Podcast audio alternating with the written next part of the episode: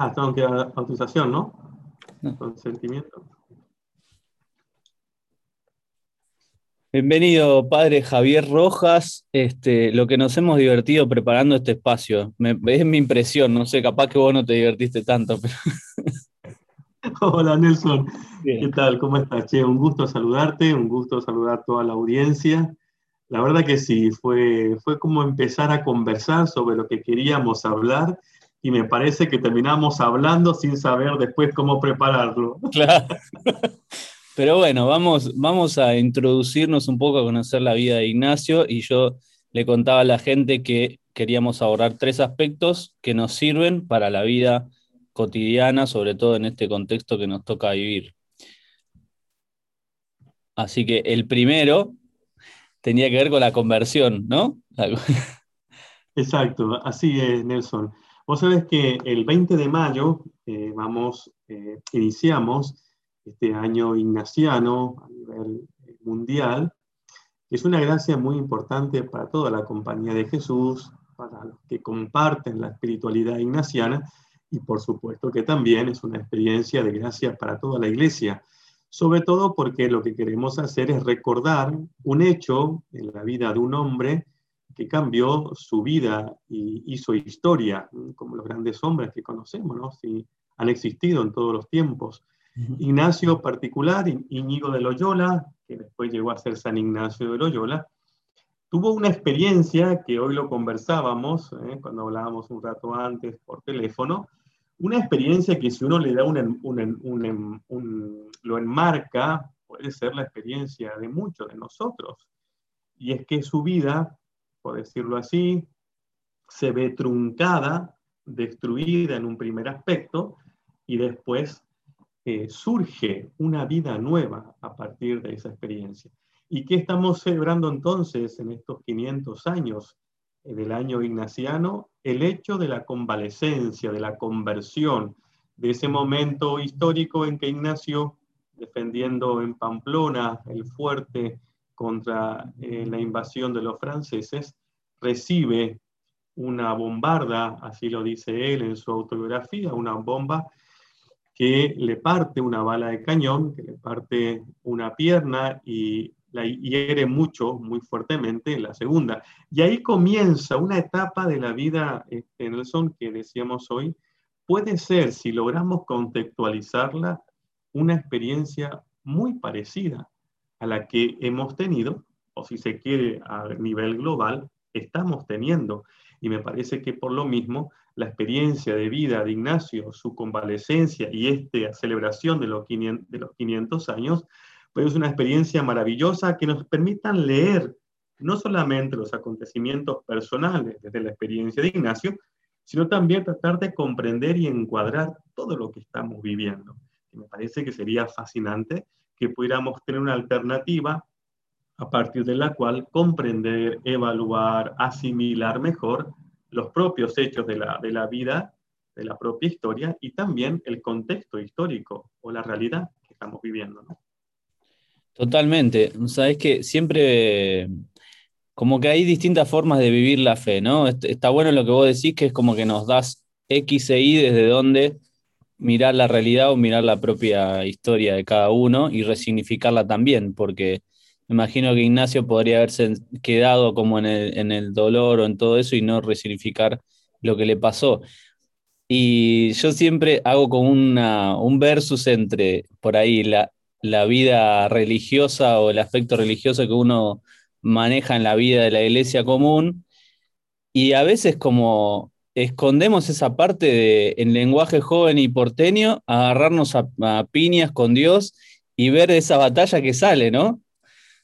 Eh, es, un poco, va, yo siempre lo viví como un carisma eso, porque Dios es tan bueno que nos deja ser totalmente plenos y libres en nuestras formas también, y en eso también encontramos la, eh, como que no, no, nos no podemos escapar de Dios. Hasta queriéndonos alejarnos, al final del camino, viendo por qué toda esa pelea tuvo sentido para volver, ¿no? Exactamente. Yo creo, eh, Nelson, que te pasará a vos y vos también seguramente conocerás a muchas personas que a veces me pasa a mí la, tarea que hago, básicamente, yo estoy aquí en Santa Fe, estoy como rector de, un santuario y mis días, la mayoría de las horas, estoy atendiendo gente, viene toda la, gente a conversar, a charlar, dirección espiritual, confesiones.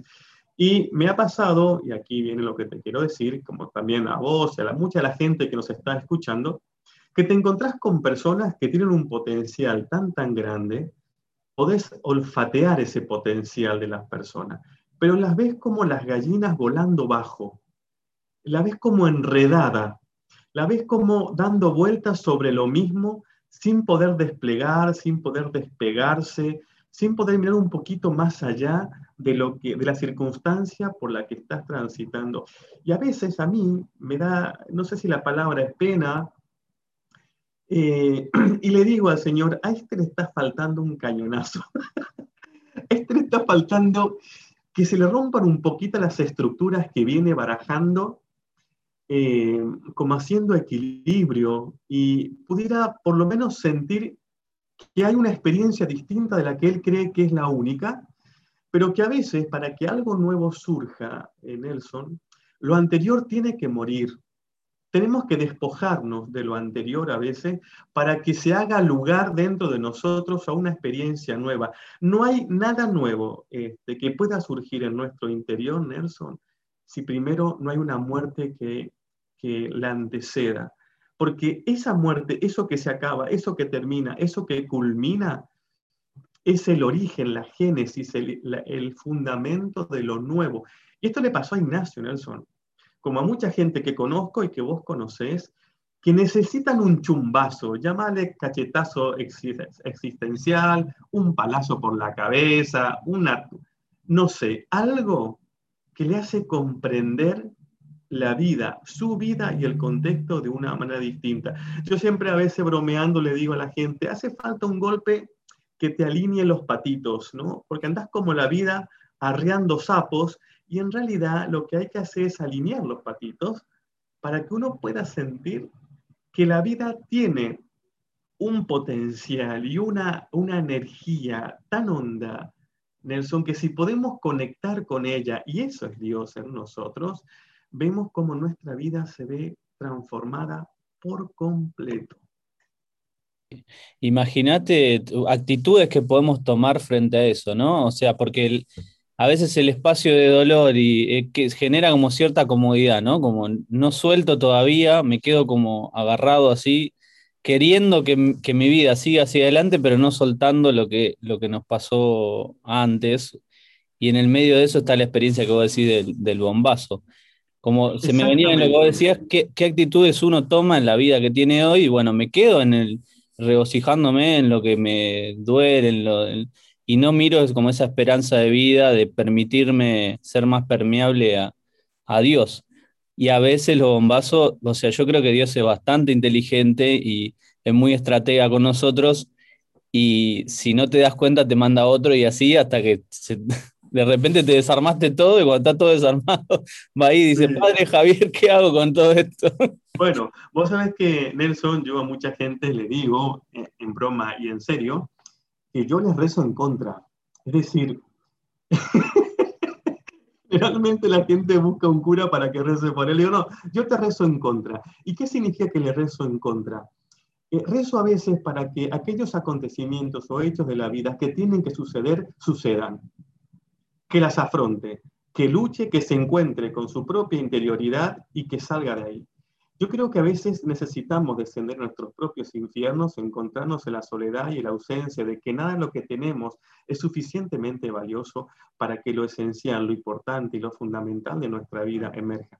Esto le pasó, eh, Nelson, a Ignacio cuando en aquella lucha él se había eh, educado en la vida cortesana, era un caballero, era un militar, y cuando aquella bombarda le parte la pierna y luego los franceses los llevan de Pamplona a Loyola para recuperarse, se encuentra con que todos sus sueños de caballero, de militar, de un hombre de la corte, eh, se había destruido.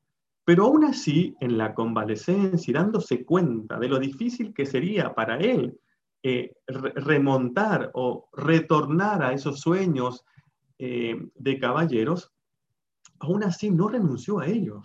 Siguió durante un tiempo en la convalecencia, sabiendo que había un aspecto de su vida que se había deshecho, siguió luchando por reconstruir lo que era necesario que muriera, que terminara, que se acabara, para que lo nuevo, Nelson, surja. A veces estamos nosotros así, peleando contra un destino, peleando contra una experiencia que lo mejor es que acontezca y con toda su fuerza, porque es el puntapié inicial para la nueva vida que necesitamos.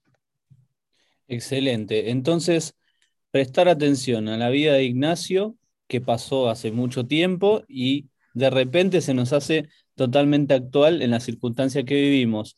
Para cerrar, Javier, te pido tres cosas para decir, bueno, de Ignacio hoy en este, porque seguramente los que nos están escuchando lo harán ahora en vivo o lo verán por YouTube o en Instagram o en Spotify y capaz no sea gente de, Argentina ni de Latinoamérica. Este, entonces nos quedamos con tres eh, signos o tres detalles de la, vida de Ignacio para poder afrontar. Tres tips, ahí está. Pasa que ya dijiste mucho, entonces pedirte ahora tres, como, pero por lo menos para resumir. Bien, primero diría, eh, Nelson, eh, tenemos que aprender a mirar los acontecimientos difíciles de nuestra, de nuestra historia, de nuestra vida, una mirada mucho más grande. Necesitamos animarnos a creer que todo lo que comprendemos sobre nuestra propia vida, historia y sobre los acontecimientos que, estamos viviendo eh, no es lo único. Hay una manera distinta de comprenderla. Eso es lo que le pasa a Ignacio en su convalecencia en Loyola. Relee su historia y el acontecimiento desde un plano superior. Eso diría lo primero. Lo segundo, hay experiencias fuertes en nuestra historia y seguramente nos sucederá más adelante que hacen que nuestra vida cambie por completo. ¿Por qué? Porque parte en nuestro interior esa coraza con la que tenemos resguardada lo esencial y lo fundamental de nuestra vida y que no puede emerger porque la tenemos tan acorazada que solamente un bombazo puede derribar las murallas de nuestro mecanismo de control y poder abrir en nuestro interior esa, esa experiencia de Dios que necesita fluir para que pueda fecundar nuestra vida. Y lo tercero, creer firmemente. Esto creo que es algo que yo también lo vivo mucho. Creer firmemente, Nelson, que nuestra vida está en un proceso. Y que lo que estamos viviendo no es el final de ningún capítulo, de ninguna, de, ninguna novela ni telenovela venezolana. Lo que estamos viviendo ahora es solamente un capítulo, un capítulo que se está escribiendo y una historia que aún no terminó. Entonces, saber mantenerse en el proceso de lo que estamos viviendo, mirando que lo que está aconteciendo es un proceso, un paso para lo que viene, que no sabemos qué será, pero que si confiamos en Dios y en nosotros mismos, sabemos que Dios no, no deja que nada suceda que no sea para nuestro bien. Gracias, Padre Javier el padre que te reza en contra para que te pasen las buenas cosas. Este, exactamente, exactamente. Nos volvemos, vamos a seguir hablando eh, en dos emisiones más con vos para conocer más la vida de Ignacio, para conocer cómo, cómo vamos a afrontar esta realidad y la verdad que nos deja un montón de aprendizaje para otras cosas. Así que le dejamos resonando en la mente, en el corazón, hasta que nos volvamos a encontrar para seguir charlando con vos. Muchas gracias, Nelson. Saludo a toda la audiencia. Muchas gracias.